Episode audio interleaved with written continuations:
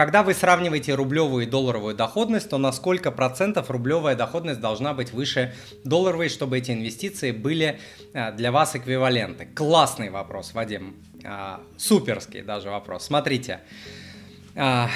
А, мы не выбираем доходность. Мы живем в стране, вот какая доходность есть, такая есть, да, и учитывая то, что сейчас у российских инвесторов миллион ограничений, то, ну, какие у тебя возможности? Ты либо инвестируешь в российский рынок, да, либо что там, в депозитах в рублевых сидеть, это вообще трэш полный. Что еще остается там? Крипта, и если у вас есть какие-то выходы, лазейки, или там не боитесь, там какой-нибудь интерактив брокерс выйти на американский рынок, а, понимая, что тебе в любой а, момент могут а, указать на дверь. Тем не менее, я сделал для вас, Вадим, небольшой расчет в Excel и посчитал, какая доходность должна быть у рубля, чтобы покрывать инфляцию, которая в России – а, имеет место быть, и обесценение. И обесценение рубля я заложил такой параметр, как, сейчас а, я вам скажу, такой параметр, как а, удвоение курса доллара каждые 10 лет.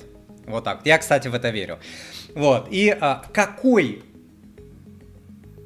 какая доходность должна быть, чтобы покрывать инфляцию, я взял на уровне 7%. Ну, это, конечно, так, оптимистично немножко, но тем не менее.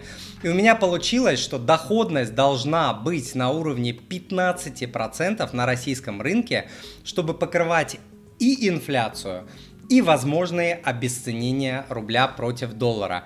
А, вы же понимаете, да, что инфляция и обесценение это разные вещи. Доллар, э, рубль может обесцениться, то есть доллар может стать стоить завтра в три раза дороже, но это не значит, что инфляция в три раза вырастет.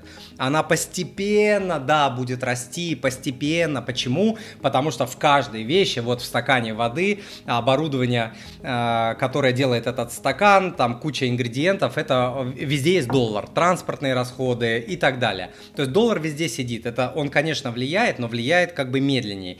Поэтому я взял два фактора. И инфляцию, и обесценение. И получается, что 15.